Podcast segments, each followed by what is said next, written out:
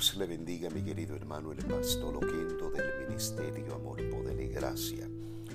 Hoy vamos a traerle la primera parte de nuestro programa podcast y estaremos hablando hoy sobre la mujer sirofinicia y cómo es la fe que obtiene un milagro de parte de Dios.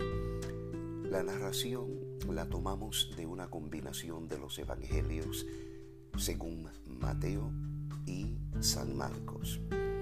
El tiempo de su predicación, Jesús un día, dice la Biblia, fue a la región de Tiro y de Sidón. Ahora, es importante que nosotros comprendamos que lo que le sucede a la mujer sirofenicia es prácticamente lo que ocurre con la mujer que se encontraba en el pozo que la Biblia dice que Jesús tenía que pasar por allí. Porque la región de Tiro y Sidón estaba aproximadamente a algunas 50 millas de donde se encontraba el Señor Jesucristo, queriendo decirle que él tuvo que haber viajado una gran cantidad varias horas, posiblemente días, para llegar a ese lugar. Pero consciente de que había una madre que tenía una gran necesidad, Jesús emprende en camino. Dice la Biblia que entró en una casa para estar totalmente solo, no tenía intenciones de predicar. Lógicamente estaba cansado, había estado predicando posiblemente todo el día y lo que quería era simplemente retirarse. Pero ¿cómo puede el maestro entrar en una comunidad donde había tanta necesidad y que nadie lograse percatarse que él estaba allí. Imposible. Dice, pero la gente se enteró. Una mujer pagana de ese territorio, una cananea sirofinicia, pues tenía una hija que estaba endemoniada. Era muy común en esos tiempos, posiblemente más que hoy en día, que las personas sufriesen de este tipo de posesión demoníaca, igual como la mujer que tenía el flujo de sangre. No sabemos cuánto tiempo esta mujer había empleado con una hija que estaba totalmente endemoniada, llevándola posiblemente a todos los rabinos de la comunidad buscando la solución a través de lo que supuestamente deberían de haber sido los líderes espirituales en la nación de Israel.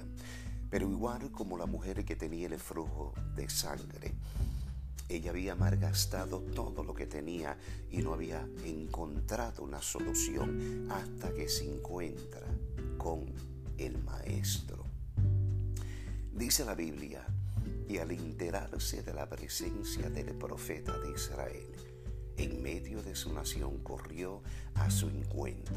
¿Quién no va a correr al encuentro del Señor Jesús? Después de haber tenido ese conocimiento de que Él estaba en esa comunidad, esta madre hace todo lo posible para poder llevar su hija a la presencia del Maestro. Ella pidió como era de esperarse que Jesús librara a su hija del mal espíritu. Ella dijo todas las palabras correctas. Señor Hijo de David, ten compasión de mi hija, es atormentada por un demonio.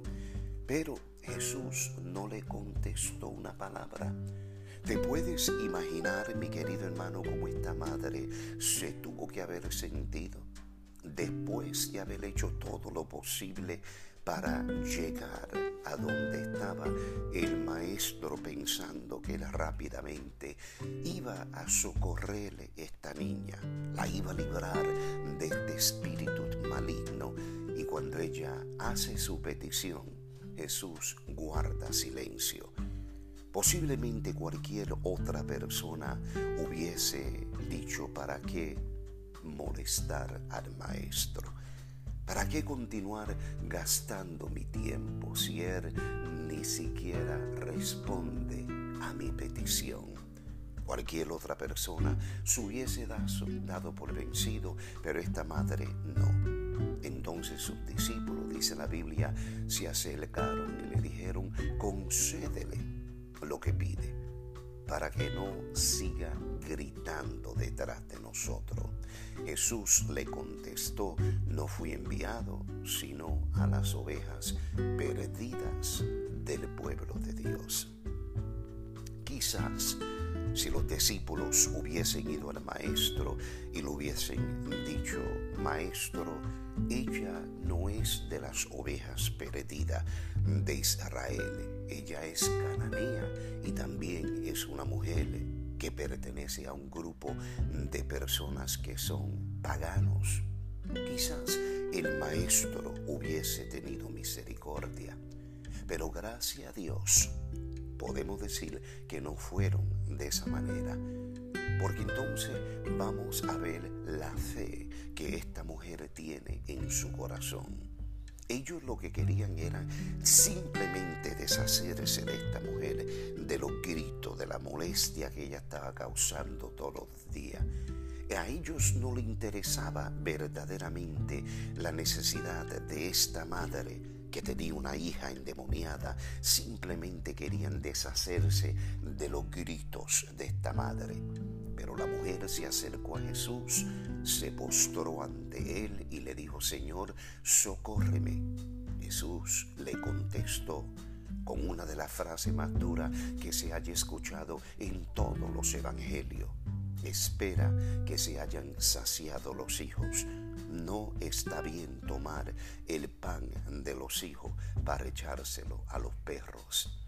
Y entonces cuando por fin Él responde a la petición de esta madre, miren la manera en la cual Él responde. Los judíos, mi querido hermano, estaban acostumbrados a considerarse a sí mismos como los hijos y los paganos los veían como los perros. El lenguaje que Jesús usó no era extraño a su gente ni a su pueblo, pero para los paganos, desde el otro lado de la barrera, obviamente era un lenguaje que los ofendía profundamente. Ni lo es este lenguaje para nosotros hoy, que somos precisamente los pueblos gentiles que nos hemos beneficiado de las bendiciones del Evangelio es que pidas un favor y que te llamen perro.